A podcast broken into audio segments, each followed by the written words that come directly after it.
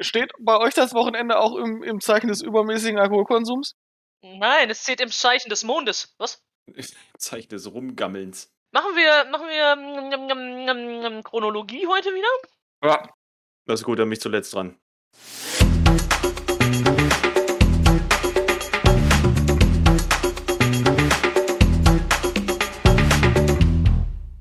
Hallo und Katsching an die Empfangsgeräte da draußen. Herzlich willkommen zu einer neuen Folge der glotzenden Zimbelaffen.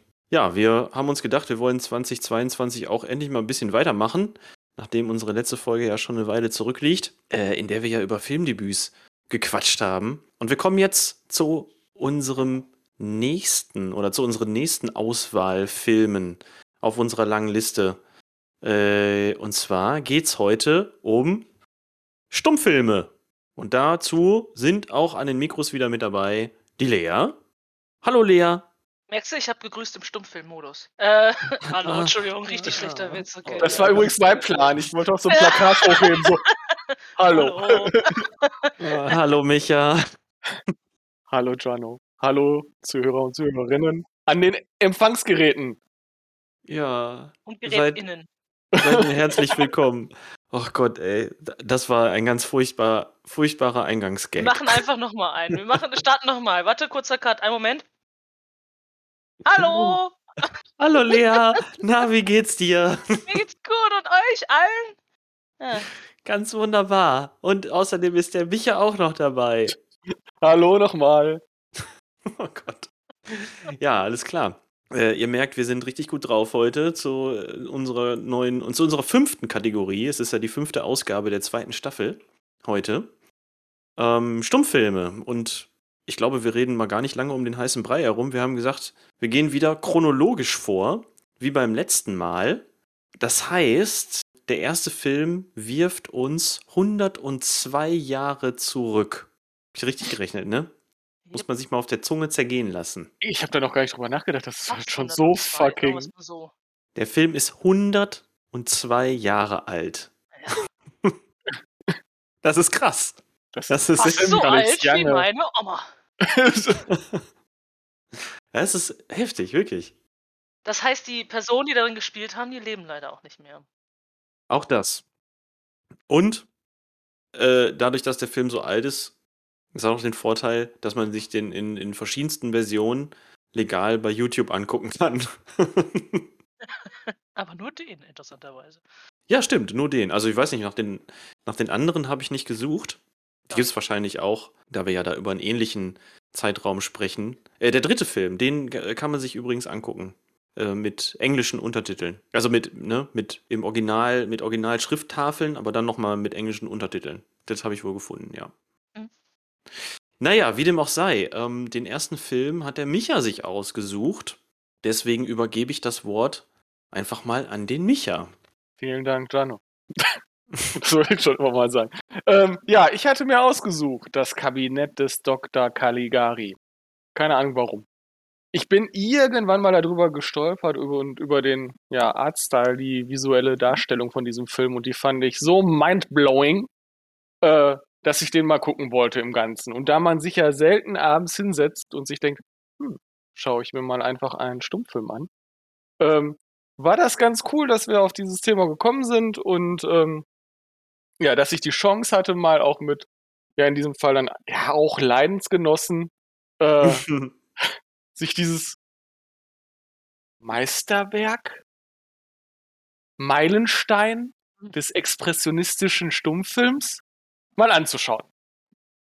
Ähm, und vorneweg kann man machen, Auf jeden Fall.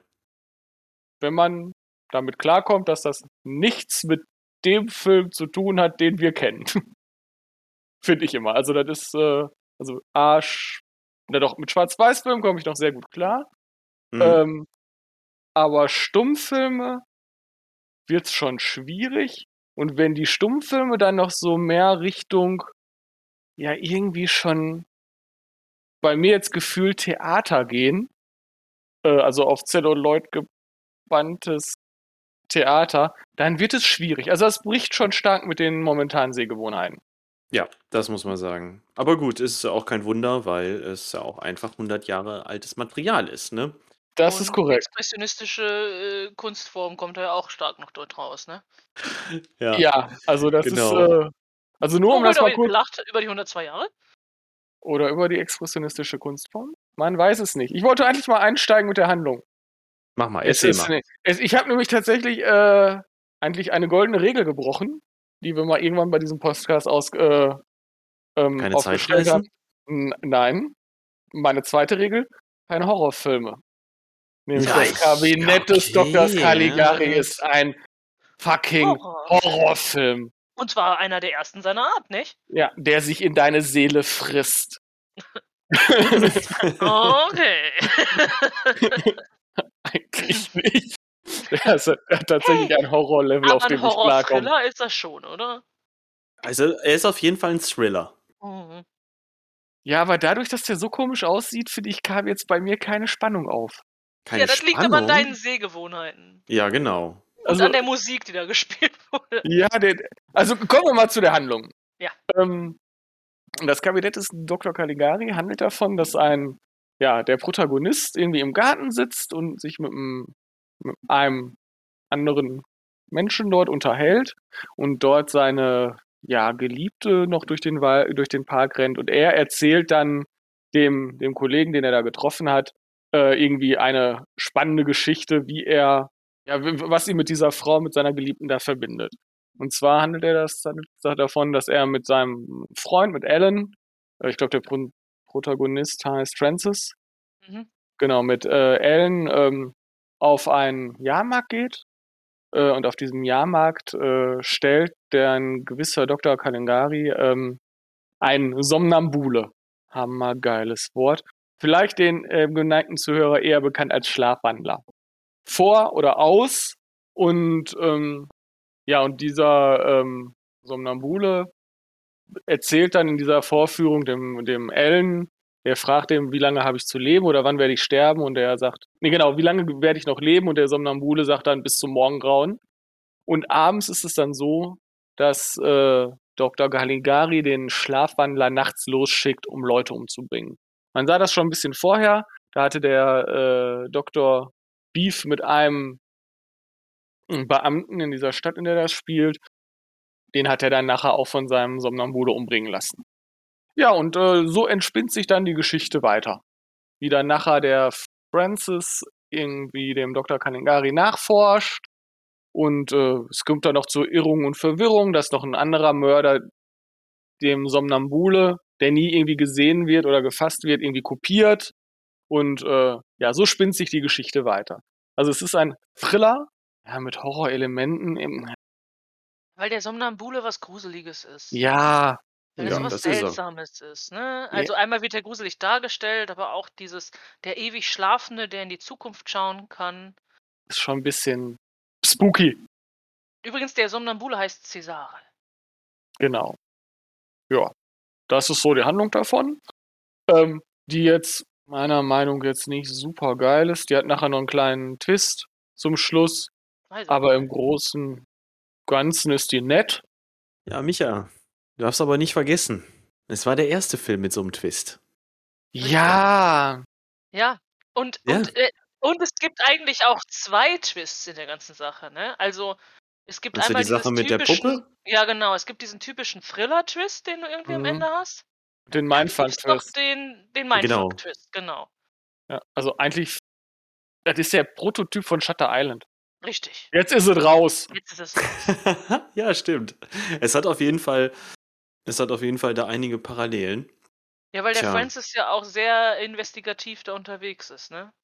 Ja, also er hat schon, es hat schon ganz viele coole Mhm. Momente und Ideen da drin. Ja, im Ich Nachhinein, wenn meine, man wir drüber müssen spricht. ja auch über die die Kunstform selbst müssen wir auch noch sprechen, ne? Genau, das ist eigentlich das, was für mich so flashy war. Ähm, der Film sieht einfach unglaublich strange aus. Ja. Du hast ganz verschobene, ganz seltsam beleuchtete Hintergründe und ähm, Die sind ja gar nicht seltsam beleuchtet. Die sind, glaube ich, total einfach angestrahlt. Aber Ja, sel- seltsam ja koloriert. Angemalt, ne? Ja, die Ja. werden so angemalt, dass das aussieht, als wären die so seltsam beleuchtet. Das ja, du, finde du Weil hast du hattest ja sogar das. Licht. Nein, du So, hattest ja. ja sogar das Licht äh, auf die Kulissen gemalt. Ja, das, Also, du genau, das ja- meine ich. Die war, Manchmal genau. hing ja sogar, manchmal war ja sogar eine Laterne nur aufgemalt, Ja, ne, an, an, an, an so Ja. Kulissenwand. Und der Lichtkegel war halt gemalt. genau. Auch. Und dann aber auch, und dann aber auch ver verzerrt, ne? Also falsch sozusagen. Der war dann so genau. zackig und nicht wie so ein runder Kreis, wie es eigentlich wäre. Halt eben dieses Expressionistische, das da aufgetaucht ist. Genau, und das, also das war für mich dieser, dieser The äh, Theatercharakter, dass man nicht, also der Film spielt nicht irgendwie in einer richtigen Welt, sondern man sieht ihm die Theaterbühne noch sehr, sehr stark an, finde ich. Mhm. Weil gut, Und- sonst wäre das auch überhaupt gar nicht möglich geworden, was da visuell dargestellt wird. Man kann sich das so ein bisschen vorstellen, wie, ich weiß nicht, ob man es doch kennt, von Red Hot Chili Peppers, äh, The Other Side heißt der Song? Mhm. Mhm. Mm, Ja. Ja, Äh, das Video dazu, das äh, Ja. spielt mit den ähnlichen visuellen Momenten, ist nur natürlich viel klarer gezeichnet. Also ich finde auch bei dem Dr. Caligari ist aufgrund des der Älter des Films oder des Alters des Films, ähm, das ist auch alles noch so ein bisschen verwaschener, verwaschener, Ja gut, das lag aber jetzt aber auch den, Wasch- an der, an Ja, der an der- Qualität, ne? Ja. Deshalb, ja, an der, Ähm, im was Alter ich- demnach. Korrigier mich doch nicht ständig. Was ich noch spannend fand, äh, ist, die, ist die Maske. Also nicht nur wurden Licht- und Schatteneffekte auf das Bühnenbild, sondern auch in die Gesichter gemalt. Äh, ne? Also es, die Gesichter wurden so gemalt, als wäre es eine krasse Beleuchtung. Man hat starke Nasenschatten, Schatten durch die Oberlippe und so weiter auf die Gesichter gemalt.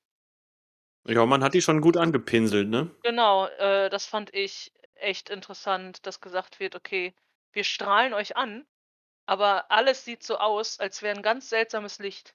Und Mhm. äh, ne, als würden wir von hinten mit, der, mit dem Licht kommen oder von der Seite. Aber das stimmt halt nicht. wir kommen nicht von der Seite mit dem Licht. Ja, also man muss sich nur mal so, ähm, ich, was, er, was er mich ja gerade gesagt hat, dass das so als Bühne noch erkennbar ist. Man muss sich nur mal ein paar Bilder angucken davon. Ich finde, das ist so eine Mischform. Ähm, mir ging das nämlich so, ich habe einerseits die Bühne gesehen, aber andererseits muss ich sagen, hat das auch sehr gut funktioniert, dass sich in meinem Kopf da so eine kleine, so eine kleine eigene Welt auch zusammengesetzt hat. Also es hatte auch einen sehr offenen Charakter, Mhm. dieses Bühnenbild. Ich konnte das schon im Geiste irgendwie selber erweitern. Also ganz, es war sehr abstrakt, aber es hat funktioniert. Auch nachher mit der gemalten großen Stadt im Hintergrund. Also die, die Ja. haben ja wirklich, also Ja. Die, die, die, das ganze Stadtbild äh, auf, äh, aufgemalt und das, ja, das, das macht es irgendwie größer, als es irgendwie ist. Ja, genau. Und es gibt halt ein paar wirklich coole Szenen, als dieser Sonnenbule dann mit der, mit der schönen, mit der holden Jane. Maid ne, über die Dächer flüchtet zum Beispiel. Oder als, als Caligari außerhalb des, des Irrenhauses steht, mit den, mit den dunklen Bäumen so im Hintergrund und so. Mhm. Also das Bühnenbild öffnet sich da schon extrem, finde ich. Es ist nicht so viel Begrenzung da, wie man vielleicht jetzt meinen könnte. Ging mir jedenfalls so. Fand ich sehr geil. Also ich fand das sehr ansprechend. Ja, also er sieht einfach unglaublich, ja, gut ist, ja doch, gut. Doch, er sieht einfach unglaublich gut aus, sind wir ehrlich. Das war so der Grund, warum ich den gucken wollte und das, also ich wurde auf jeden Fall nicht enttäuscht Hm. und habe eben auch noch den Benefit gekriegt, ah, ist der nur 72 Minuten lang? Also das kann man auch mal so weggucken, weil ich finde, Stummfilme sind auch schon immer anstrengender als andere Filme durch die musikalische Untermalung, die ja manchmal schwierig ist, so Richtung nervig. Und äh, deshalb mag ich das kurz so ein knackige. Ja, und du hast da noch wirklich eine gute Handlung in ein stranges, schönes Bild gepresst. Hm. Und äh, deshalb, also es war auf jeden Fall nicht enttäuschend. Ich kann den nur leider nicht bewerten irgendwie. Also ich, wie will man etwas bewerten, mit dem man sonst nicht die geringste Berührung hatte? Also eine Bewertung hat ja immer was Ja, mit einem Vergleich zu tun. Kann, Kann kann man nicht auch eine emotionale Bewertung sein, zu sagen, so, okay, folgendes hat mich begeistert, folgendes nicht oder sowas? Also, find, Ja, kann- man kann auch Dinge, die man, die man nicht gut kennt, da kann man ja auch irgendwie was zu bilden. Außer man hasst Fremdes. Dann hat man da Probleme vielleicht. Aber ist auch eine Wertung. so, Das ne? stimmt. Ja gut, man könnte ja einfach den, den Unterhaltungswert oder die Unterhaltung bet- bewerten. auch, auch schwer. Ich würde mir den Auch nicht nochmal ne? angucken. Ja, das, das stimmt. Das ist, äh, also, das ist jetzt kein Film, wo ich sage, so geil, heute Sonntag, kühles Blondes und ich gucke mir das Kabinett des Kanengari an. Nee, Ja, auf die Idee käme ich nicht mehr. also es ist ein bisschen schon, wie du sagst, eigentlich. Äh, man kann nur bewerten, wenn man auch ein bisschen was zum Vergleichen hat.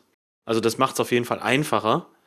Und wenn ich jetzt mal so drüber nachdenke, wie viele Stummfilme ich bisher so gesehen habe, dann sind das nicht so viele gewesen bisher. auch, auch aus Gründen, muss ich auch ganz ehrlich sagen, auch aus Gründen. Ich glaube, den einzigen, den ich mir nochmal angucken würde, wäre Metropolis. Ja, aber auch der ist sehr, sehr anstrengend. Ja, und der geht genommen. auch zwei Stunden. Ja. Und sich da durchzukämpfen, das machst du halt auch nicht mal eben so an einem verregneten Sonntagnachmittag. Ja. Ne? Was Also auf jeden Fall schwierig ist, ist irgendwie eine Cook-Empfehlung oder sowas auszusprechen. Nee, Ja. Also das, Ja. das muss jeder für sich selber Genau. entscheiden, ob er das, weil das ist aus heutiger Sicht auch wirklich ein Experiment, sich einen 100 Jahre alten Film anzugucken. Vor allem vor 100 Jahren alten Stummfilm. Ja, Äh, genau. Das ist definitiv ein Experiment. Einerseits hochinteressantes Experiment, denn ähm, filmhistorisch äh, ist ja auch das Kabinett des Dr. Caligari sehr interessant. Du hast es gerade schon angesprochen, mit Shutter Island zum Beispiel. Oder äh, mit, mit das Kabinett des Dr. Panassus, oder halt ja. oder halt die Red Hot Chili Peppers, die sich davon für ein Musikvideo haben inspirieren lassen. Aber ob man sich darauf einlassen kann, so das, das weiß man vorher nicht. Das weiß man erst, wenn man es sich so anguckt. das stimmt. Tja. Das hast, das hast du schön gesagt. Also ich würde ich würd Caligari tatsächlich eine Empfehlung aussprechen, den mal zu gucken, weil ich glaube, der, das funktioniert, also das, das funktioniert noch. Das kann man noch machen. Also wenn man dieses Expressionistische mag, was der Film so aus, zum Ausdruck bringt, dann, äh, dann kann der schon Spaß machen. Und allein, wenn man sich einfach die Bühnenbilder anguckt. Ich könnte zum Beispiel nicht mehr sagen, ob die Musik jetzt irgendwie nervig war oder nicht. Oder ob die gepasst hat oder nicht. Oder ob die mich begeistert hat oder nicht. Also zu der Musik kann ich relativ wenig sagen. Aber ähm, ich kann zumindest sagen, dass der Film mich allein durch die Bühnenbilder die ganze Zeit gut bei der Stange gehalten hat. Fand ich die ganze Zeit super. Ja, Also das hat auf jeden Fall funktioniert. Äh, und die Musik, dadurch, dass du dich, also ich kann mich auch nicht mehr sonderlich gut dran erinnern, also das bedeutet aber auch, dass sie nicht so scheiße war. Also bei Nosferatu zum Beispiel konnte ich irgendwann nicht mehr das Gedudel mehr anhören. Und das fand ich jetzt, glaube ich, beim Kabinett nicht so. Nö. Ja, Schauempfehlung, wenn man irgendwie in diese Richtung interessiert ist, ja, sollte man sich den mal angucken. Die 72 Minuten Lebenszeit, also da gibt man, da verschwendet man zwei Stunden auch mit Red Notice, dann kann man sich auch das angucken. bitter. Boah, das ist bitter. Stimmt auch gar nicht, so blöd fand ich den ja gar nicht. Doch, der Scheiße. Nein, ist er nicht. Was sagt die Lea? Ich habe heute noch jetzt noch nicht gesehen, anscheinend aus guten Gründen. Mhm. Vertrau mir, der ist gar nicht so mies. Achso, äh, du, du wolltest wissen, was ich zu Dr. Caligari Of course. sage. Da, dazu sage ich nur, du musst Caligari werden. Und ich meine, das ist doch alles, was wir alle, ne? nee, äh, ja, ich glaube, ich, glaub, ich habe doch schon gesagt, ich fand ihn vom, vom Bühnenbild her sehr interessant. Wie gesagt, gegen die Sehgewohnheiten äh, muss man sich halt drauf einlassen wollen, glaube ich. Mhm. Ähm, die Geschichte von dem Kniff, was sie jetzt auch gerade, sie kann nur wiederholen, ist in ihrem Kniff her, zeigt, äh, sie zeigt im Prinzip Filmgeschichte. Also filmgeschichtlich ein bedeutendes Werk. Und wenn man da filmgeschichtlich interessiert ist, bestimmt einer, den man entweder schon gesehen hat oder wo es nicht zu dumm ist, den sich mal anzugucken. Voll deep. Jo. yeah, yeah. Wicka wicka.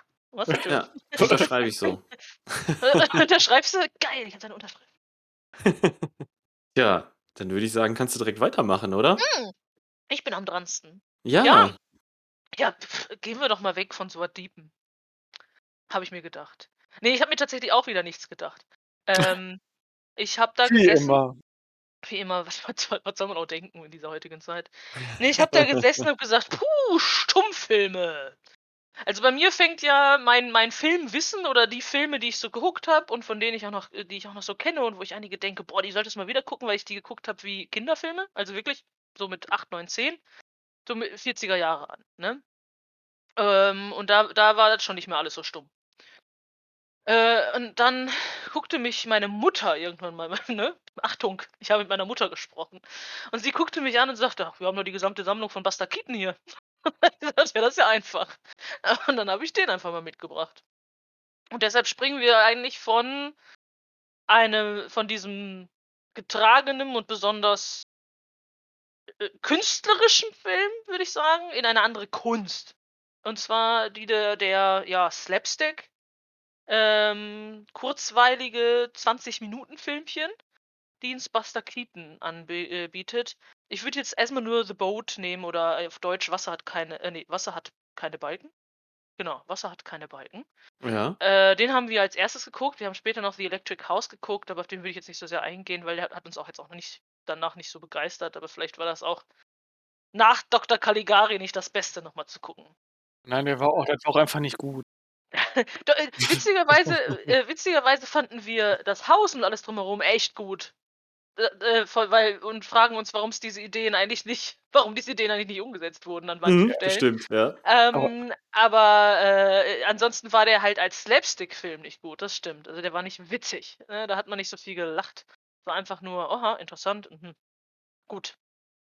Zurück zu dem Film, den wir jetzt besprechen. Der kam 1921 raus, und das ist äh, The Boat. Ähm, Im Prinzip werden uns auch nur drei Leute in der Besetzung bekannt gegeben. Äh, auf jeden Fall Buster Keaton als Buster Keaton anscheinend baut sich in seiner Hausgarage ein Boot und lässt es dann zu Wasser und dann reist er mit seiner Familie durch die Gegend. Und dann, das muss er auch mit seiner Familie machen, weil als sie das Boot aus dem Haus rausholen wollen, ist es natürlich zu groß fürs Garagentor und beim Rausziehen wird die, das gesamte Haus kaputt gemacht. So, dann braucht man ja noch schnell ein Beiboot, da wird einfach die Badewanne aufs Boot geworfen und natürlich ein Paddel, das reicht. Ja, und dann lassen wir das Boot zu Wasser. Da auch die Problematik, das Boot geht direkt unter. Ähm, beim zu Wasser lassen. Aber welch ein Glück, aus irgendeinem Grund ist es wieder hochgekommen.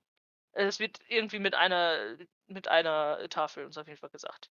Ja, was passiert ansonsten? Ähm, man muss es, glaube ich, sehen für die Slapstick-Elemente, also um, es, um diesen Witz darin zu sehen. Das, was interessant ist oder zu erwähnen, finde ich, ist so ein bisschen, man sieht, dass er einen, äh, äh, ne, na, wie heißt's? Artistische, äh, äh, artistisch unterwegs gewesen ist mit seinen Eltern schon. Die waren jetzt zu dritt vorher schon ein, ein, ein Trio.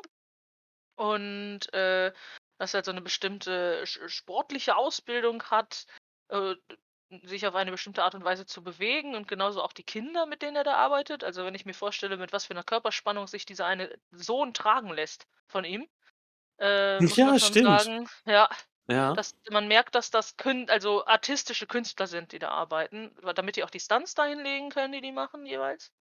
Auch wenn es nicht die größten Stunts sind, die man je gesehen hat.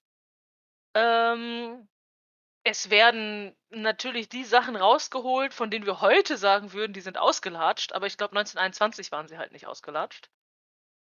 Äh, äh, Mhm. klar, wie sowas wie, äh, damit es in, innen unten im Boot schöner ist, wird ein Bild aufgehangen. Also haut man mit einem Nagel das Bild in die Schiffswand und hat damit ein Loch in der Schiffswand und das Wasser kommt rein. Solche Sachen, ja. Ähm, wenn, man dann, wenn das Schiff dann irgendwann doch untergeht, ich glaube im Sturm, äh, setzt man sich in die, äh, in das Rettungsboot, die Badewanne, und es fängt an zu regnen und der Sohn von Buster erkennt, dass, das, dass die Badewanne voller Wasser ist. Und was macht man, wenn die Badewanne voller Wasser ist? Man zieht den Stöpsel. Genau. Fantastisch. Dann ist die Badewanne weiter übervoll. Weil all, all solche Sachen, wo man heute sagt, ja natürlich, jeder hat's gesehen, jeder hat's gewusst. War vielleicht eine andere Sache, wenn wir jetzt 100, jetzt genau auch wieder 100 Jahre, fast 101 Jahre zurückgucken. Ja. Ähm, ja, was passiert noch? Der Wortwitz wird ausgenutzt. Ne? Äh, Im Ori englischen Original heißt das Schiff äh, Damfino.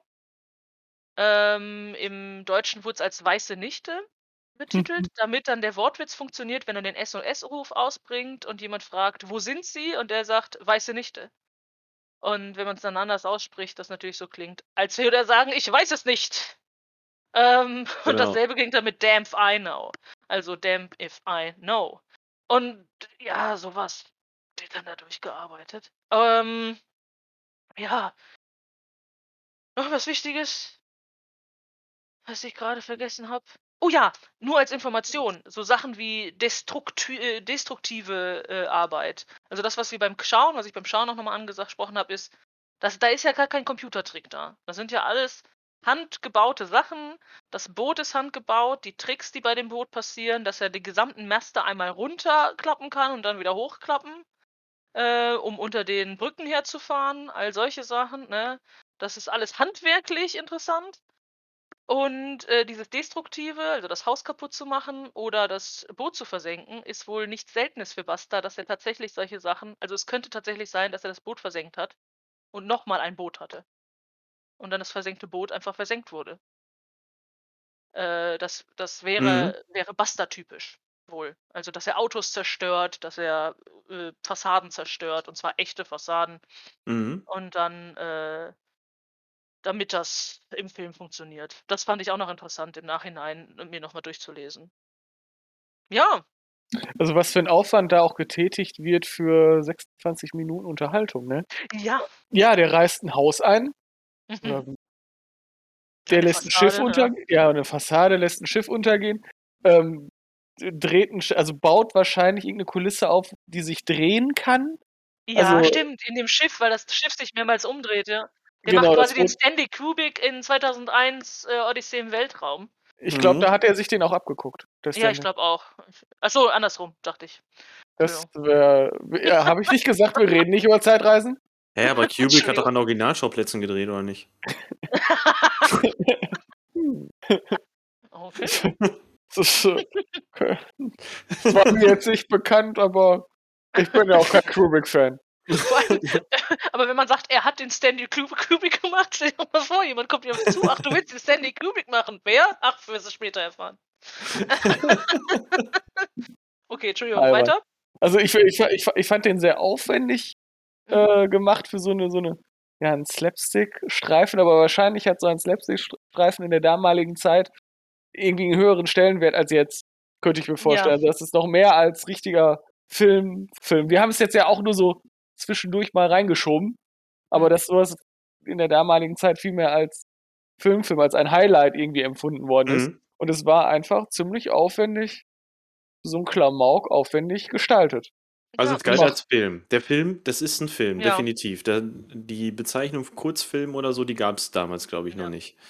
Und man muss auch sagen, äh, äh, das ist die Zeit ne, rund um äh, Chaplin und alles drumherum. Also, glaube genau diese Art des Films war es, die das überhaupt, vor allem in den US-amerikanischen Bereichen, die den, die den Film so nach vorne geholt haben. Auf jeden Fall, dadurch, dass der auch so einen hohen Output hatte, ne? Ja, ja, das auch. Der hat produziert, produziert, produziert.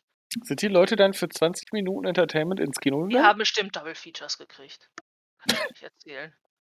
We- Weiß ich nicht. Also ich Ich dachte, weiß es auch nicht. Möglicherweise sind sie wirklich für 20 Minuten. wir können jetzt ja auch weder Buster Keaton noch Sybil Sally noch Edward F. Klein fragen. Ja, der, der Edward F. Klein ähm, hat ja natürlich auch mit Regie geführt, ne? Ja, aber sagen wir es mal ganz ehrlich, dann, dann war das vielleicht eine andere Art des, äh, vielleicht gab es dann irgendwas anderes noch. Also vielleicht hat man sich dann da getroffen und hat dieses neue tolle Steamboat-Ding geguckt Ja. Und dann, dann wurde danach nochmal getanzt oder so, was weiß ich. Ja, ey, du, ich kenne mich da jetzt auch ehrlich gesagt Ich nicht auch aus. nicht, In, ja. mit den, vor allem mit den amerikanischen Ursprüngen des Features, Films, ja. ne? Äh, ich sag mal, gut, wir reden hier von 1921, ne? Das heißt, ist ja auch dann so Prohibition und so ein Thema gewesen, ne? Mhm. Und der wilde, Entschuldigung. und der wilde Westen war auch noch nicht ganz, der war noch gar nicht so weit weg. Also, boah. Übrigens, Kurzfilm gab es doch schon. Ja, aber trotzdem ist doch The Boat. Das zählt doch als, als offiziell. Boot zählt als. Moment, ich guck mal kurz. Ach nee, hier steht Kurzfilm aus dem Film. Keaton-Studio. Ja. Ich, gla- ich Mhm. kann sein, dass der dann mehrere Kurzfilme. Ich meine, der hat ja irgendwie, der hat ja vier, fünf Filme in einem Jahr rausgebracht. Dass das Mhm. echt dann Double Features wurden oder sowas. Das könnte natürlich auch sein. Und dann hat er ja noch äh, bis in die 60er Tonfilme mitgemacht. Also er hat ja eigentlich Ja. nur Filme gemacht. Gemacht, gemacht, gemacht. Ja, Buster Keaton war richtig krass. Der, der hatte guten Output. Sein ganzes Leben lang, ne? Mhm. Sein ganzes Leben lang auch noch 66 1966 ist er verstorben, 1966 hat er auch noch einen Film gemacht. Richtig, natürlich. Äh, Nicht nur einen, sogar zwei sogar. 1917 Ja. war der erste, wo er mitgespielt hat. Da war er 16. Und vorher hat er noch bei The Three Keatons. Naja, egal. Ja, da muss man schon den Hut vorziehen, ne? Vor so viel Output. Hm. Und er hat ja nicht immer nur dieses Slapstick gemacht, er hat sich ja in ganz vielen Fächern versucht. Mhm. Bis hin zu ganz äh, arzi-fazi-mäßigen, avantgardistischen Filmen hat er sich ja auch nochmal drin ausprobiert.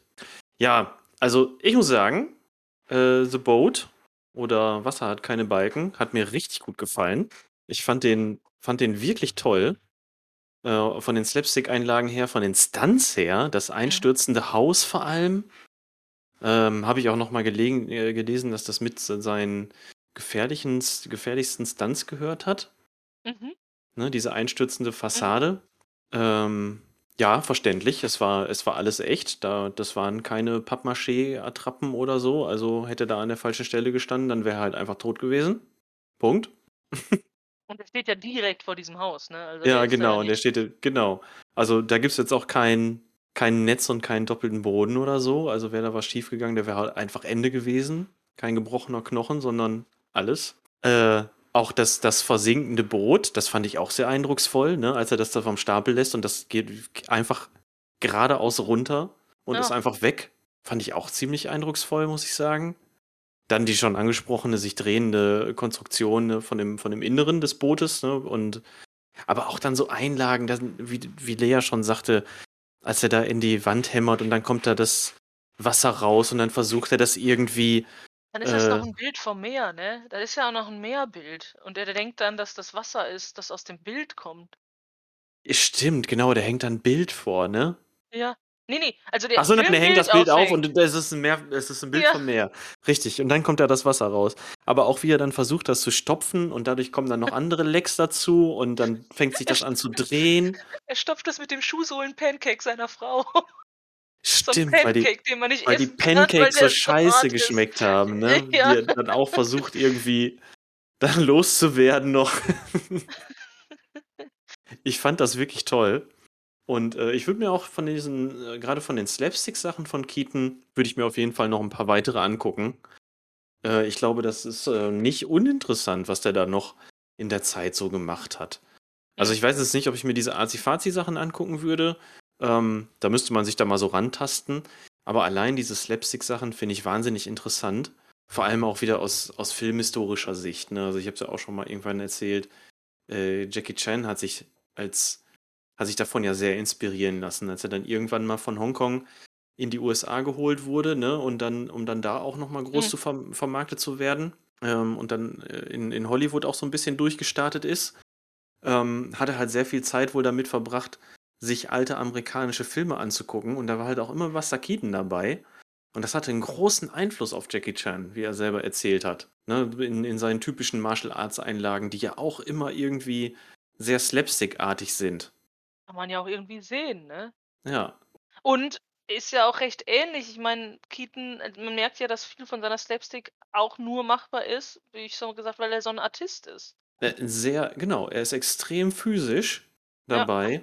Und ja, Jackie Chan hat immer gesagt, er versteht seine ganzen Martial Arts Einlagen auch immer so als so eine Art Hommage an, an Keaton und, und, und seine Art, sich zu bewegen.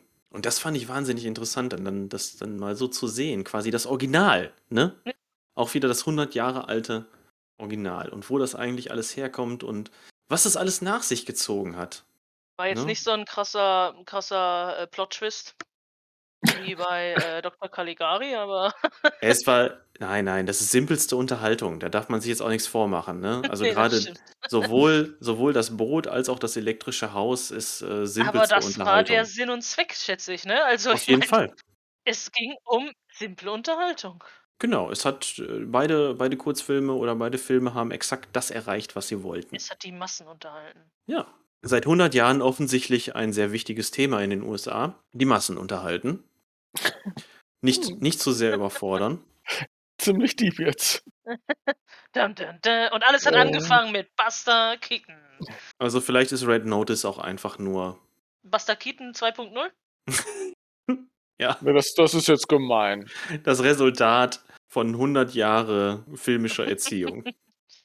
Nun, Das lassen wir jetzt im Raum so stehen und gehen. Ach ja, wollen wir noch irgendwelche. Achso, guck, äh, Micha, willst du noch irgendeine Cook-Empfehlung dazu aussprechen? Ach nee, eigentlich nicht tatsächlich. Ich fühlte mich unterhalten. Ich fand das Boot tatsächlich gut, auch gegenüber jetzt äh, dem elektrischen oder elektrisierten Haus.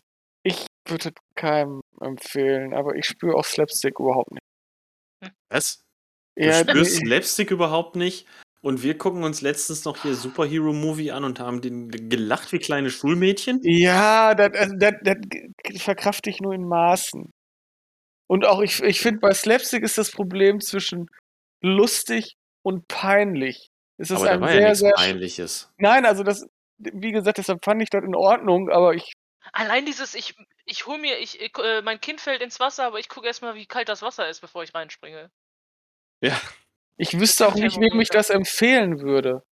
Ja, Also so. Mensch, also Menschen, die Das Komödien. ist ja gerne, aber das hatten wir ja gerade schon. Also das, ich wüsste jetzt generell nicht, wem ich Stummfilme empfehlen würde. Also ich würde jetzt nicht zu meinem Arbeitskollegen gehen nach einem Wochenende und sagen, ey, weißt du, wann, welchen Film ich mir am Wochenende angeguckt habe? Den musst du unbedingt mal gucken. Das Kabinett des Dr. Caligari, voll der krasse Der Scheiß, Mann. Hammerfilm, der Hammerfilm. Vor allem Ja. der Hauptdarsteller. Habe ich noch nie so gut gesehen.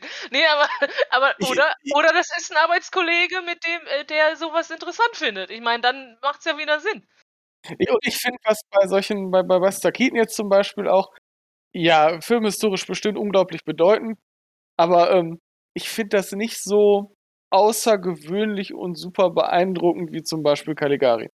Also so vollkommen aus der Zeit gefallen. Ich finde, mit dieser, dieser Slapstick-Kurzfilm, da kann man, kann man mehr mit anfangen, weil das eben so Humor ist. Irgendwie. Der Slapstick ist, Es ist die, sehr, sehr also diese Art von, von Slapstick, die man da gesehen hat, auch bei dem elektrischen Haus, ne? auch wenn natürlich das, was da gezeigt wurde an elektrischen Apparaturen, ähm, jetzt für, aus unserer Sicht nichts Ungewöhnliches mehr ist. Ja.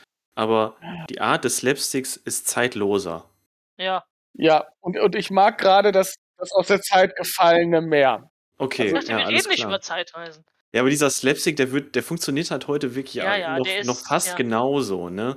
Da ist ja nichts, wo man sich denkt, ah, das ist jetzt aber irgendwie, also da kann man heute gar nicht mehr drüber an lachen. Nee, liegen, genau, ja, ja. von den humoristischen war, Einlagen war, meine schwer, ich. war, war so Standard. Nee, das könntest du heute auch noch bei Scary Humor. Movie zeigen. Das wird noch genauso funktionieren. Er hat den Ja. Standard mit angefangen, darum geht's mich. Ja, Ja. das hat den Stand- Also ja, also wie gesagt, ich fand ihn okay, also gut. Ich fühlte mich unterhalten. Okay, ist jetzt falsch. Also dann würde ich Leuten Kalingari zum Beispiel mehr empfehlen, weil das mehr was Besonderes ist, was Ausgefallenes. Also Ja, wenn man sich schon mal da dran setzt und Stummfilme guckt, dann muss es auch schon Da hast du recht. crazy shit sein. Wenn du, wenn du danach gehst, dann definitiv ja. Ja, genau. Filmhistorisch hat das alles seine Berechtigung. Der nächste Film auch. Kann ich mir noch ein Bier holen? Was eine Überleitung, oder? Ja, Ja. Ja. ich. Habe ich die jetzt zerstört oder kannst du da zusammenschneiden? Alles gut. Okay, gut. Denn, de, de, ich meine, zum nächsten Film sind ja jetzt auch noch mal vier Jahre vergangen. Da hat sich alles geändert in der Welt. Es sind nicht nur vier Jahre vergangen. Welt. Ich wollte gerade sagen, es ist, es ist wirklich Das wie ist ein eine ganz andere anderer Welt. Kontinent. Nein. ja, wenn, wenn, wenn man sich hier gerade noch ein Bier holt, dann bring, ja, ne, bis gleich. Äh, entschuldigen Sie vielmals, ich bin wieder dabei. Sehr schön. Gehen wir zum Eisenstein. Ja, ja, wir müssen noch äh, auf Lea warten. Hat sich auch einfach vom Acker gemacht. Vom Acker. Aber Ja. ich, weißt du, was ich immer sage? Ne, hebe nicht ab vom Acker. Ohne deinen Tacker. Wo wir gerade bei Slapstick waren. schön, schön, schön, schön. So ein Zitat, so ein Zitat geht doch immer. äh, Habe ich vor kurzem keine Ahnung wo gebracht und ich wurde nur mit toten Augen angestarrt. Von wem? Von meinen Zuhörern.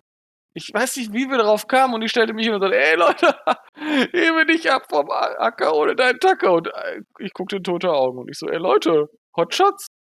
War Dann sehr traurig. bist du danach gegangen? Ich habe noch auf den Boden gespuckt und bin dann gegangen. Gut, gut, gut. Hast du noch vorher gesagt, macht's gut, ihr Luschen? Eure Unwissenheit kotzt Ja. mich an. Ich habe mir einen Löffel geholt, ich bin bereit. Sehr schön. Äh, Komm, ein Stöpsel geholt, ich bin auch bereit. Dann kommen wir jetzt zum letzten Film dieser Aufnahme.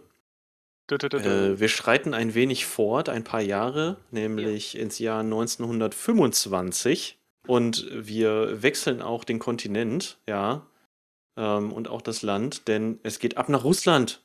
Wir wechseln sogar das politische System, wir wechseln so ziemlich alles. Ja, stimmt allerdings. Sogar die Stilform wechseln wir auch. Also eigentlich bleibt nichts gleich. Unser, unser Kontrastprogramm könnte nicht krasser sein, denn wir kommen jetzt äh, zum russischen, zur russischen Produktion Panzerkreuzer Potemkin. Ja, äh, wie gesagt, 1925 äh, ist als Propagandafilm geplant worden, aber äh, ich erzähle erstmal ein bisschen was zur Handlung. Ne? Es geht äh, um die frei, en, ja, frei erzählten tatsächlichen Ereignisse des, äh, der russischen Revolution äh, von 1905 und um die Meuterei der Besatzung auf dem russischen Kriegsschiff Potemkin.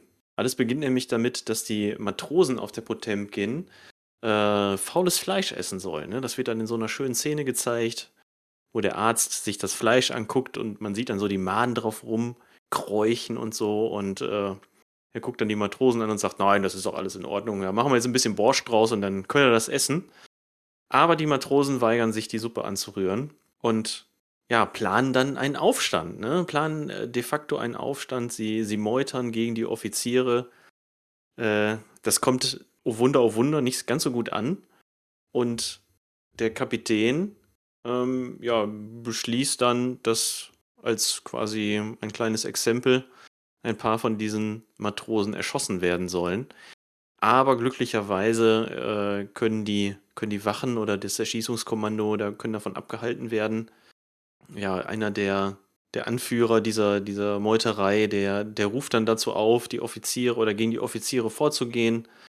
Und ähm, das klappt auch. Die Meuterei hat Erfolg, aber dieser eine Redelsführer wird dabei erschossen. Und daraufhin legt die Potemkin dann in Odessa an, in der heutigen Ukraine. Und äh, da solidarisieren sich dann auch die Bewohner der Stadt mit den Matrosen und ja, die kriegen dann so ein paar frische Lebensmittel und so. Aber natürlich die Armee des Zars findet das gar nicht geil, dass da ähm, sowas passiert. Und äh, dann kommt's, ja, dann kommt's ja, zu, zu militärischer Härte, sag ich mal. Können wir gleich nochmal näher drauf eingehen. Hier gibt viele, viele, viele Tote und Verletzte bei so einer Schießerei auf der großen Treppe von Odessa. Ja, und äh, letzten Endes soll es dann darum gehen, dass ähm, das Ganze wieder befriedet werden soll. Und die Potemkin stellt sich dann gegen die russische Flotte und ja, zieht quasi gegen die, gegen die gesamte Russ äh, gegen die gesamte Flotte des Zars.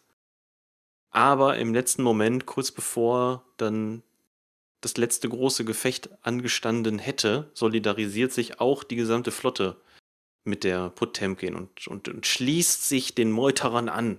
Und so entbrennt die große Revolution. Die große russische, Revolution. Dö, dö, dö. Passt soweit, oder? Habt ihr noch Ja. irgendwas hinzuzufügen? Nö, das waren tatsächlich War gute die. Handlung von 70 Minuten. Ja. Genau. Auf zum Kanonenturm. Das, ganz ehrlich, und das Ganze, ne, für einen Löffel voll Voll Borscht. Borscht. Ja, deshalb habe ich den ja auch gerade geholt, den Löffel. Löffel voll Borscht. Richtig. Ja, die haben ja die, die Leiche von diesem Anführer da aufgebahrt und dann sind die Leute ja fast wie, als, als wär, würden die zum. Ja, die sind alle zum Grab des äh, Redelsführer dann gekommen und haben quasi da. Was habe ich gesagt? Das ist ein bisschen wie Pilgern zu Kabbala. Mhm, Weil die genau, die Bewohner, so Bewohner in- von Odessa, ne? Genau, weil die alle so in so einer Kreisform da rumgegangen sind, jeder einmal da ihm dieser, diesem Leichnam irgendwie Ehr, Ehre erwiesen haben, so in die Richtung. Äh, ja, in so einem, ja, in so einem solidarischen, revolutionären Marsch, ne? Und Mhm. dann wurden da auch so Reden geschwungen. Und da, da, da, da kann ich mich auch noch erinnern, sehr gut, da gab es nämlich diesen Moment, wo als ein, äh, gesagt wurde, wir müssen das hier alles unterbinden, das kann so nicht sein und äh, wir rufen zur Revolution aus und gegen die Offiziere und gegen die, das, die Obrigkeiten, also so dieses Proletarier-Ding, äh, ver, ähm, vereinigt, Vereinigt euch. euch. Und dann kam einer, der sagte, jawohl, und jetzt auch noch mit, nieder mit den Juden. Ja, das ist so völlig aus dem Zusammenhang. totally random. Aber, aber diese Person wurde auch direkt von allen anderen 1925 verprügelt. Ja, der hat das gesagt, der hat das Grinsen gesagt, ist direkt gelüncht worden. Genau, der, der, das war irgendwie. Nee. Die, darum geht's jetzt nicht. Proletarier und so weiter. Und der, der, der Antisemit wird direkt verprügelt. Fand ich unglaublich interessant, das zu zeigen und, und diesen Unterschied dort aufzumachen. Mhm. Ähm, 1925 im Film über 1905. Ja, also was soll ich sagen? Ich kann ja einmal sagen, warum habe ich den ausgesucht? Ähm, Ja. man, man hört immer sehr viel von diesem Film, wenn man Mhm. sich so ein bisschen mit ja, Filmhistorie beschäftigt. Ne? Dann wird immer gesagt, ja, so ein wichtiger Film von damals, heute noch aktuell. Ja, da war ich einfach mal interessiert, warum überhaupt? Wieso? Ne? Äh, zumal dann ja auch die Szene mit der Treppe beispielsweise, Mhm. die ja in dem Film sehr, sehr eindringlich auch dargestellt wird, in einer, in einer sehr, sehr langen Sequenz, ähm, hat ja auch so diverse oder zu, zu diversen Hommagen geführt. Also beispielsweise hier The Untouchables von Brian De Palma. Äh, oder auch äh, Terry Gilliam, den wir jetzt auch schon bei D Kabinett des ähm, Dr. Panassus gerade einmal erwähnt haben, ne? Der hat sowas ähnliches auch schon mal in Brasil gemacht. Also die, die Szene mit dem, ähm, also nicht die ganze Treppenszene, vor allem sondern die Szene die mit, dem Kinderwagen. Kinderwagen, ja. Der Kinderwagen, der während einer Schießerei die Treppe runter segelt. Genau. rollt. Rollt, ja. Der fällt eben nicht, sondern rollt so Ja, rollt. langsam darunter. Also auch hier wieder unfassbar viele, unfassbar viele Werke, die sich davon haben inspirieren lassen. Von, ja, zwar nur von dieser einen Szene, aber Hm. naja, da das bis heute passiert, ne? Zuletzt noch, ja, also zumindest bei Wikipedia steht, bei den Bayreutern Festspielen das letzte Mal, dass eine Szene entsprechend dieser potemkischen Treppe, wie sie auch genannt wird, inszeniert wurde. Mhm. Ist noch gar nicht so lange her. Ähm, da sieht man mal, welchen Einfluss das hatte, ja. Genau, und das äh, hatte mich dann so initial interessiert. Wie hat er euch denn so gefallen? Schwierige Kost. Ja, ne? Ähm, ja, von der von dieser Machart, also ich finde, äh, das hatte nicht viel mit einem, mit einem Filmfilm oder mit einer Tragödie irgendwie so zu tun, sondern das, ja, das waren so immer so Momentaufnahmen, so Tagesschau mäßig, Mhm. so Momentaufnahmen. Also man hat keine durchgehende fließende Handlung, man hat ja auch keinen Protagonisten irgendwie, sondern man hat immer nur so Momentaufnahmen aus der Geschichte dieses Schiffes oder der Crew. Also so, so, so, so eine Art chronistische Darlegung war der, ein der historischer Ereignisse, ne? Kriegsfilm, würde ich sagen. Ja. Ja, aber auch bei historischen Kriegsfilmen hast du Protagonisten. Ja, okay, für mich ist die Besatzung der Potemkin irgendwie mit dem Ja, ja, oder da, das Schiff an Und- sich. So, Ja, die Geschichte, die sich um dieses diese Schiff dreht. Noch, ja. Aber es hatte doch, der Film hatte doch absichtlich keine, Keine Identifikation ja. Aber das ist das- Figuren. Das ist das Propagandading dahinter, ne? Genau, darum Richtig. geht's. Also die Auslöschung des Individuums, Individuums für eben die Gruppe in diesem Fall, für die Matrosen oder für die Arbeiter auf dem Schiff und nachher eben für, Genau. die, für die Bewohner von Odessa. Und Ähm, das, das-. Das fand ich schwierig, was ich ziemlich beeindruckend fand oder was mir aufgefallen ist, dass einzelne Szenen oder einzelne Kameraaufnahmen unglaublich toll waren und, Ja. ähm, und auch irgendwie sehr modern wirken. Also Mhm. oder, oder, Ja. oder nicht mit meinen Sehgewohnheiten gebrochen haben. Also ich habe mir das angeguckt und das hätte jetzt auch aus dem Film von 1919, 1990 sein können. Ja, Farbe du, du, rausgenommen, fertig. Also was mir auch sehr stark aufgefallen ist, von diesem Inszenatorischen her, im Vergleich zu den anderen Filmen, die wir dann geguckt haben, jetzt hier für den Podcast, äh, gab es hier auch sowas, mal sowas wie Gegenschnitte zum Beispiel. Das, das hatte ich vorher nie gesehen. Oder Kamerafahrten. Mhm. Äh, ich erinnere mich zum Beispiel in, an eine Szene, da ist mir das besonders aufgefallen. Ein Offizier kommt auf dem Schiff aus einer, aus einer Tür, genau. Er kommt einfach nur aus einer Tür, kommt aufs Deck hinaus und man sieht die Tür erst so von, von schräg rechts. Er kommt raus, guckt sich um, dann guckt er nach links und dann gibt es einen Schnitt auf die andere Seite der Tür. Ne, also quasi den Gegenschnitt au- aus der anderen Perspektive, in die er dann vorher geguckt hat. Und in den anderen Filmen, bei Caligari oder auch bei Buster Keaton zum Beispiel, da waren es meistens statische Aufnahmen. Die Kamera hat einfach in Richtung, in die Richtung geguckt oder hat sich höchstens mal um sich selber gedreht. Beispielsweise, ne? Aber äh, jetzt hatten wir hier ja auch zum Beispiel auf der Treppe richtige Kamerafahrten. Mhm. Das hatte ich ja auch gerade aufgeschrieben, dass da Ja, während die Soldaten da im, im Stechschritt diese, Strich, diese, diese Treppe runter marschieren und äh, ja, das Massaker da anrichten, da wird ja, ja seitlich entlang der Treppe runtergefahren, ne? Man ist ja Einmal. im Prinzip mit den Leuten geflohen zusammen. Ja, genau. Du bist Ja, einmal das ist so- zusammen mit den, du bist zusammen mit den Soldaten marschiert und Ja. du bist zusammen mit den Leuten geflüchtet. Ja. Weil beides, ne? Ja. Und äh, ja, also von daher, Das fand ich eben sehr modern und das, man konnte das dann einfacher gucken, fand ich. ja, diese Art von, diese Art von Mon Montage ist, äh, entspricht eher unseren Sehgewohnheiten. So. Genau, genau. So, also Ja. deshalb, das fand ich ein, was ich ein bisschen komisch fand, oder, oder was mir bei den anderen Filmen nicht aufgefallen ist, man hat sehr oft gesehen, dass die Leute miteinander reden. Ohne dass es an Texttafeln Genau, ohne dass niedergeschrieben das wurde, ne? irgendwie Mhm. auf eine Art und Weise eben dann Texttafeln visualisiert worden ist. Das fand ich ungewöhnlich und hat es hat dafür auch gesorgt, dass man das ein bisschen schwieriger verstehen konnte irgendwie. Also man hatte mal das Gefühl, da passiert irgendetwas, die besprechen da was unglaublich Wichtiges, aber gut, man kriegt da in einem Stummfilm selten was von mit. So, was ich auch noch sagen, sagen wollte, zu den, rein zur technischen Seite. Ich hatte das Gefühl, dass das meiste bei, äh, bei Tageslicht gedreht wurde, also ohne künstliche Lichtquellen. Weiß nicht, ob ihr mir dabei pflichten würdet, aber jetzt Mhm. zum Beispiel so ein Caligari, da sind wir uns alle einig, okay, das war eine Bühne. So, Mhm. ne? Die haben also alles mit Studiobeleuchtung gemacht. In, in einem geschlossenen Raum. Und äh, bei Buster Keaton so halb-halb. Da hast du aber auch eben gesehen, ähm, wenn jetzt zum Beispiel ein Innenraum gezeigt wurde, dass das halt nochmal speziell ausgeleuchtet war. Das war bei, bei Potemkin vielleicht auch mal der Fall, wenn halt drinnen was gezeigt wurde, klar, ansonsten hättest du ja wahrscheinlich nicht drehen können. Aber der Film, der spielt ja sehr viel draußen. Und ich würde sagen, das ist schon, das war auch so, fand ich so ungewöhnlich auch. Wir waren zum Beispiel auch jetzt nicht eingepudert dafür, so sah es jedenfalls nicht aus. Es war einfach eine andere, andere Form von, von Filmmaterial oder von, ach, wie drücke ich es jetzt am besten aus? Von dem, ja, von dem eingepudert, Entschu- Entschuldigung, vielleicht, vielleicht hilft das, ich weiß nicht, äh, von dem eingepudert her, weil, weil, also es war eine andere Form von Filmmaterial, weil ich das Gefühl habe, es ging halt um was anderes. Es ging um die realistische Darstellung der ganzen Geschichte. Und dann malt man die Leute nicht an. Nee, es hatte sowas, es hatte sowas Dokumentarisches Genau, zwischendurch dann auch, gibt man ne? denen auch da, äh, so richtig wirkend, also das, was uns ja auch überrascht hat, wie stark Blut dargestellt wurde. Es war überhaupt Ne? das erste Mal, dass ich in einem Stummfilm Blut gesehen habe. Gut, Ja. wie, wie gesagt, ich habe noch nicht viele gesehen, aber es stach heraus.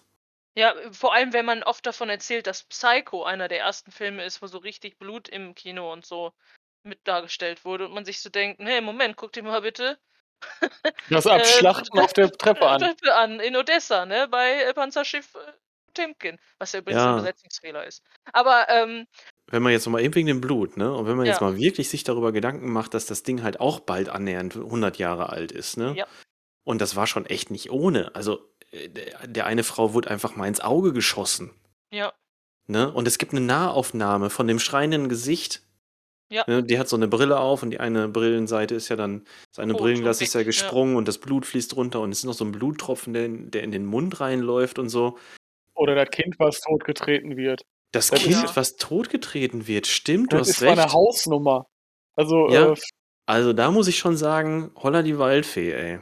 Ja gut, aber man muss ja auch mal betrachten, wofür der Film gemacht war. Das ist ein Propagandafilm, um die Leute 1925 nochmal auf die äh, russische Revolution von 1905 aufzuhe aufzuheizen.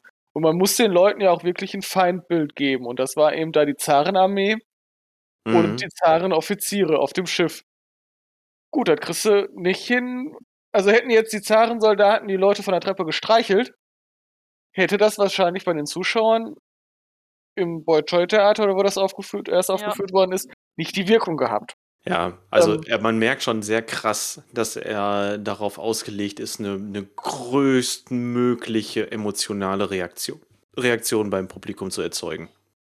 gleichzeitig, und das war, äh, das ist das, was bei den technischen Sachen, gleichzeitig auch zu zeigen, ähm, gleichzeitig auch nochmal aufzuzeigen, wie man das mit dem Technischen alles hinkriegt. Also die haben ja wirklich, äh, man, man sieht hier den Ablauf eines, ein, eines Schiffs. Also die machen ja nicht einfach nur hier, ne, in dieser Schlussszene, wo die da auf die, äh, auf die äh, Flotten treffen. Da ist Mhm. es nicht, oh, da sind die Flotten und wir müssen jetzt was machen, sondern da wird das, was man heute so typisch in solchen spannenden Szenen dann auch immer sieht, die Treppe hochgezogen. Danach wird der, der Kanonenturm rumgefahren. Das dauert dann Genau, die auch machen sie quasi ewig. einsatzbereit. Ne? Genau, und dieses Einsatzbereite, das wird uns gezeigt und wie viele Aufnahmen vom Maschinenraum gemacht wurden. W- Wo ich mich noch erinnern, dass ich dann daneben gesessen habe und versucht habe, den Sound nachzumachen, weil ich mir den die ganze Zeit vorgestellt habe, wie diese riesigen Kolben da immer hin und her ploppen und das alles so laut ist. Ähm, und mir das gefehlt hat, dass das einfach nur puff, puff, puff, puff macht. Alles mit dem Ziel, natürlich äh, der, die Dramaturgie ne, und die, voranzutreiben, ja. genau, dann, dann natürlich voranzutreiben. Und ich glaube auch die Mannschaft in das richtige Ri- Licht zu rücken. Also wenn man ja mal ehrlich ist, die, äh, die lehnen sich ja auf gegen ihren, also die Meutern. Ja, Genau. Aber man muss ja trotzdem dieser meuternden Mannschaft noch äh, das Bild der richtig und guten gebenden und die- die auch funktionieren und die eigentlich Ja. Die, die ein in Wirklichkeit das Schiff äh, ja führen und, und steuern und überhaupt zu einer Kriegswaffe machen. Es wird schon sehr, es wird schon sehr verdeutlicht, wo hier Genau, also Ähm. man kann, man kann nicht eine meuternde Mannschaft zeigen, ähm, die danach nur noch in der Kajüte beim Saufen zeigen und zu sagen, das ist der Beginn der russischen Revolution. Also man muss denen danach ja auch noch, ja, ihre, trotzdem noch ihre Funktion wahren. Also sie funktionieren auch ohne die Zarenherrschaft auf diesem Schiff.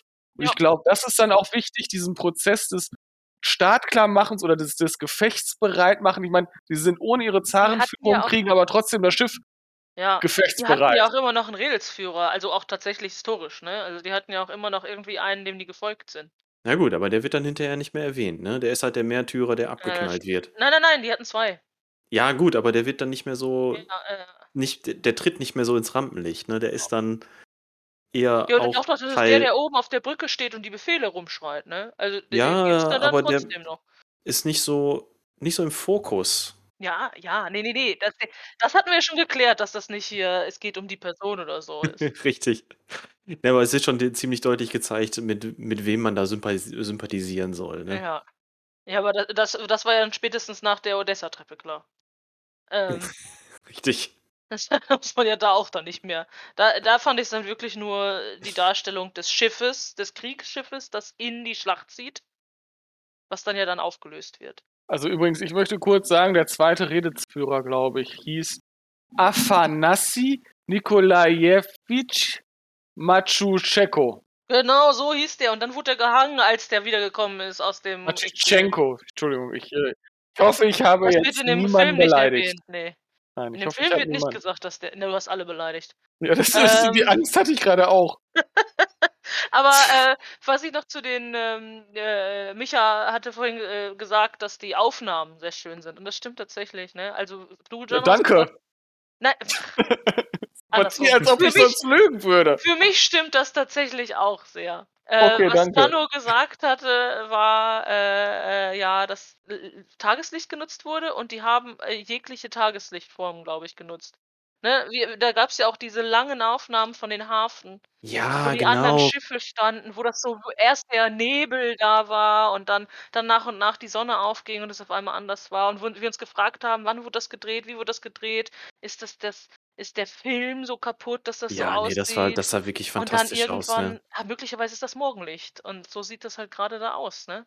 Ja, genau. Und das war, dann hat sich dann ja auch als richtig herausgestellt. Das war ja tatsächlich dann äh, der Morgen. Und Mhm. ähm, allein diese Aufnahmen zu sehen von, von Odessa, ne, von vor knapp 100 Jahren, also allein deswegen lohnt sich das schon, ne? Denn, wie gesagt, ja, genau, der Film, der ist ja wirklich so, ja, so dieses, dieses Dokumentarische haftet ihm ja an. Und dann nochmal so, so zeitgenössische Szenen zu sehen aus dieser Stadt, fand ich schon geil. Leichte Propaganda darunter. Ja, gut. Aber auch die Szenen von, von der anrückenden Flotte und ne, die Kriegsschiffe, die sich dann da durch die, äh, durch die, durchs, ja, was ist das, Schwarze Meer, ne? Durch Schwarze Meer gewühlt haben. Schon eindrucksvoll. Ich habe gerade übrigens nochmal nachgeguckt, äh, wegen, äh, eigentlich habe ich nachgeguckt wegen des Massakers in Odessa, weil ich dachte, das wäre, diese Marmortreppen-Massaker wären ein ganz berühmtes Massaker. Aber tatsächlich, wenn man Massaker äh, von Odessa eingibt, dann kommt 1941 das Judenmassaker und 1905 das Judenmassaker raus. Hm. Und das jetzt in dem Zusammenhang mit dem einem Spruch fand ich jetzt eher interessant, nur, nur so als Nebeninformation, dass vor allem in Odessa wohl äh, auch ein zu der Zeit, wie an vielen anderen Orten, ein sehr starkes Judentöten stattgefunden hat. Ja, dann äh, ja, unterstreicht das natürlich den Propagandacharakter des ja. Films umso mehr, ne? Ja. Okay, Weg also, von diesem tiefen Thema vielleicht. so. also auf jeden Fall kein einfacher nee. Stoff. Ich, ja, wie, gesagt, ich würde sagen, historisch-dokumentarischer Kriegsfilm. Überraschend brutal für einen Stummfilm von vor 100 Jahren, vor fast Ja, 100 Jahren. extremst, ne? Aber sehr sehenswert. Und es gibt zwei Dinge, die man sich merken muss. Wir müssen alle zum Kanonenturm und alles für einen Löffel voll Borscht. Alles für einen Löffel Ja. voll Borscht. So heißt unser nächster Podcast für einen Löffel voll Borscht. Und ich rufe immer die ganze Zeit nur auf zum Kanonenturm. Ja, gut. Ähm, aber wie sieht's aus? Würdet ihr den, also äh, man kann den ja, genauso wie die anderen Sachen, kann man jetzt auch nicht wirklich Panzerkreuzer Potemkin jemandem empfehlen, ne? Guck den mal. Guck den einfach mal. Punkt. Einfach mal ausprobieren. Einfach mal ausprobieren. Ich meine, der dauert 70 Minuten oder was? Nee, 60. Der ist noch kürzer als Caligari. Äh, macht den an und wenn ihr nach 20 Minuten denkt, ich guck den nicht mehr zu Ende, dann guckt ihr nicht mehr zu Ende. Na gut, das geht für jeden. Das geht für jede Art von Film. Eigentlich reicht natürlich. die Treppenszene, finde ich. Also man, die Ja, Treppenszene die und ist- die ist vielleicht noch ein bisschen. Ja. Ich, dann hat man aber, ja. Dann hat man den ganzen Film gesehen. Nein, dann hat man aber das gesehen, was wir gerade so feiern. Also das mit der Ja. Kameraeinstellung und mit der mit der Brutalität, die da so und mehr oder kurz minder. vorher den Odessa-Hafen, ne? Also, Genau, dann, dann, ja, genau, kurz vor den Odessa-Hafen. Also ich meine, das reicht fast.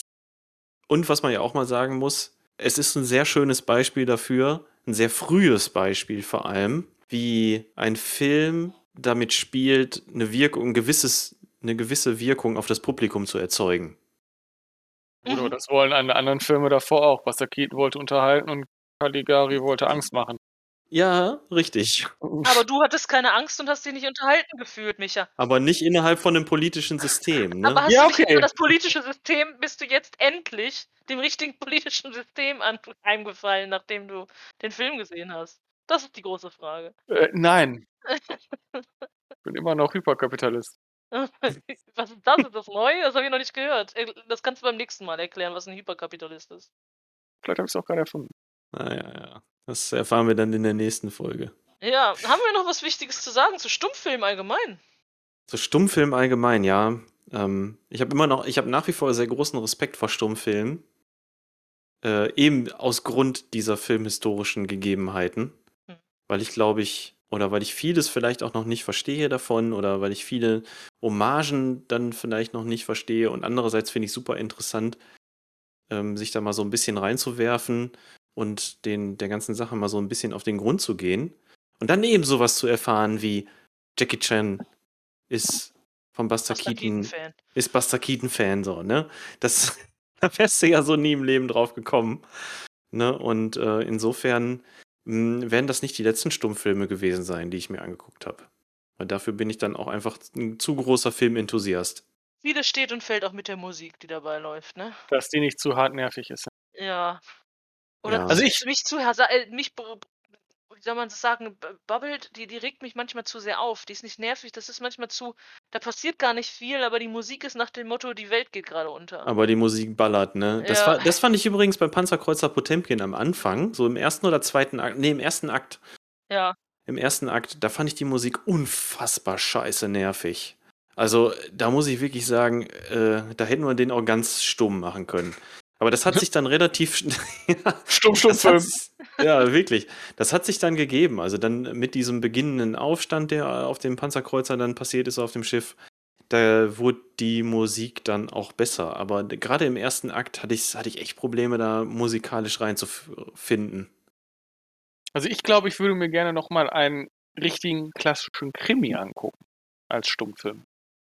Also weil, weil die Sachen, die wir jetzt gesehen also ich habe bis jetzt nur äh, Stummfilme so abseits der ja, Mainstream-Genres, also zwei Horrorfilme, dann äh, Metropolis als Sci-Fi, dann Potemkin als ja, äh, Tragödie, Historiendrama, weiß Gott was. Oder Buster Keaton als Slapstick, aber so ein grundsoliden Krimi würde ich, glaube ich, gerne mal gucken.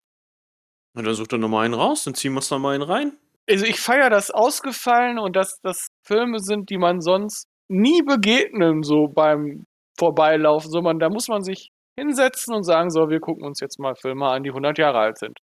Genau. Nee, da muss man sich wirklich für verabreden, ne? Genau. Also da, das muss einem dann auch bewusst sein, was man da Äh, vorhat. stimmt. Da muss man sich emotional darauf einstellen. ähm, und äh, ich glaube, das schafft man auch wirklich nur mit Absprachen, sich da auf sowas äh, emotional einzustellen. Ähm, aber ja, also ich würde gerne, glaube ich, nochmal einen Krimi sehen. Dann hast du es alle äh, abgehakt sozusagen. Nee, nee, aber auch mal wie früher Krimis aus. Ja, Oder das ist auch so eine, vielleicht ein kleiner Auf, kleiner Aufruf an unsere ZuhörerInnen. Ähm, nenn uns doch mal einen Stummfilm-Krimi, den der Micha sich gut angucken kann. Das wär's doch mal.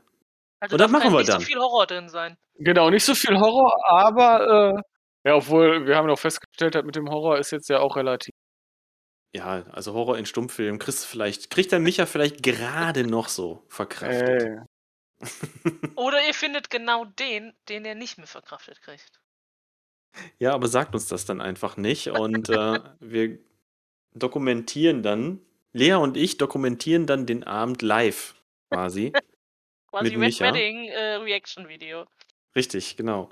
Obwohl, das sollten wir machen, wenn wir mit Micha das erste Mal Alien gucken. Denn der Micha hat ja mal Mm. gebeichtet, dass er den ersten Teil oder dass er generell Alien noch nie gesehen hat. Was ich für eine sehr, sehr schlimme Bildungslücke halte. oh, ich habe so viele Bildungslücken, irgendwann gewöhnt man sich dran. Kann ich den auch so, so zw- durch meine zusammengekniffenen Finger gucken? Immer. Ja, Vor allem durch deine natürlich. zusammengekniffenen Finger. Ja, so wenn man die so leicht so, so einen Spalt Ja, offen macht. ja, ja, ja. So habe ich ungefähr so Grudge So geguckt. dass man alles sieht, aber doch nichts sieht. Bei The Grudge hat es doch den, den Popcorn-Becher auf dem Kopf, oder nicht? Das kann, da kann ich mich nicht mehr dran erinnern. Ich weiß ich schon. wiederum, also ja, wir rücken gerade ganz weit vom Thema ab. Wiederum zum Beispiel The Ring fand ich unglaublich öde. Oh, guck dir mal das. Ist das japanisch das Original? Guck dir das mal an. Ja, vielleicht, aber irgendwie, ich habe mir den, also den, den, das Remake angeguckt, irgendwie mit drei Freunden noch und dachte mir so, ja, und das ist jetzt der Horrorfilm. Nö. Nur das spüre ich. Das hat mir, das hat mir nicht getoucht. Und da Aber fand ich Caligari gruseliger. Du hast den also einfach nicht so wie ich alleine um 11 Uhr als 15-Jähriger äh, mit Kopfhörern geguckt. Nee, da war Ja. ich meistens besoffen. Alleine? Nein, um 11 Uhr? nein mit, Leuten, mit Leuten unterwegs auf Partys und so. Ah, Freunde hatte ich ja nicht. Ja, damals hatte ich noch welche. Oh. Sich wohl die Welt bei uns gedreht. Oh. Oh, So, zurück zu den Stummfilmen. Jetzt wird's aber traurig hier. Stimmt, so eine Tragödie. Das wäre auch nochmal was. Naja, egal. Nein, also äh, ich würde sagen, mit den Stummfilmen sind wir in dieser Ausgabe durch. Ähm, wir haben ja auf jeden Fall noch eine Tragödie für mich vor der Brust, denn äh, Lea, was ist, Wir was freuen ist das uns Thema sehr. unserer also ich freue mich Folge? unglaublich auf die nächste Folge. Ich auch, ich Ich bin weiß. so, ich habe mich schon fast eingenässt vor Freude. Es ja, ich gibt, es. gibt Musicals. Mhm. Ich habe auch hart Bock. Du hast dir das ausgesucht, Micha, wegen dir. Ich, ich sag nur, Wild Cats in the In House. the house. Wild Kids in the house. Großartig. Ich hasse euch Wir so werden sehr. wahrscheinlich nicht Highschool Musical. Nein. Also ich, ich muss gestehen, so viel Bock habe ich auch gar nicht, aber ich finde es schön, wenn der Jono leidet. Ja, ja, da- das stimmt. Manchmal ist Schadenfreude eine höhere Freude als alles andere. Aber ich freue mich tatsächlich auch auf, auf, in Anführungsstrichen, gute Musicals. Ich weiß ja nicht, was ihr so aussuchen werdet. Ja, ich habe so schon, ich hab schon, ich hab schon einen Plan. Gut. Müssen wir aber Okay. zusammen gucken. Ja, ähm, okay, wir werden, wir werden versuchen, die Sachen zusammenzugucken und ich werde auch versuchen, auch ein Musical auszuwählen. Such ein kurzes für dich aus, dann ist das doch. Ja, ja, das werde ich auch tun, auf jeden Fall. Ja, ja, mal gucken. Äh, ich werde auf jeden Fall was finden und ich werde wahrscheinlich irgendwas richtig Dummes nehmen. Darauf könnt ihr euch schon mal verlassen. Ich werde nicht, ich werde nicht Cats nehmen, Dumme keine Filme Sorge. sind großartig. Ich meine, ich gucke Bibi und Tina. Ich hätte. Bock, ich hätte Bock auf Cats. Ja, dann guck ihn dir doch Aber an. den neuen, Na, ne? Den Ja, natürlich, den, den ganz, Den ganz schlecht. Deepfake neuen. Um den geht's ja, genau, um den geht's ja. Ja, der Micha, der kann sich dann Cats angucken, aber ich werde irgendwas anderes raussuchen. Ähm, ja, auf jeden Fall nächste Woche, oder nächste Woche, nächste Mal dann Nächste Woche. Musicals. okay, um, okay. Nein, das geht mir zu schnell. Ja, du hast dich noch nicht darauf eingestellt, dass du jetzt Musicals drei Stück gucken musst. Nee, da muss ich echt ein bisschen meditieren vorher erst. Okay, bevor wir jetzt hier noch weiterhin Stumpfsim labern, würde ich sagen, kommen wir zum Ende. Stumpf Sinn, verstehst du? Oh Gott. Wir enden mit einer richtig guten Panne, genau wie wir angefangen haben. Oh Gott. Ich bin der Gianno. Ich sag ciao for now. Tschüss. Wir hören uns bei den Musicals wieder. Das wird so großartig. Ich wünsche euch so viel Sonne und Musik im Herzen.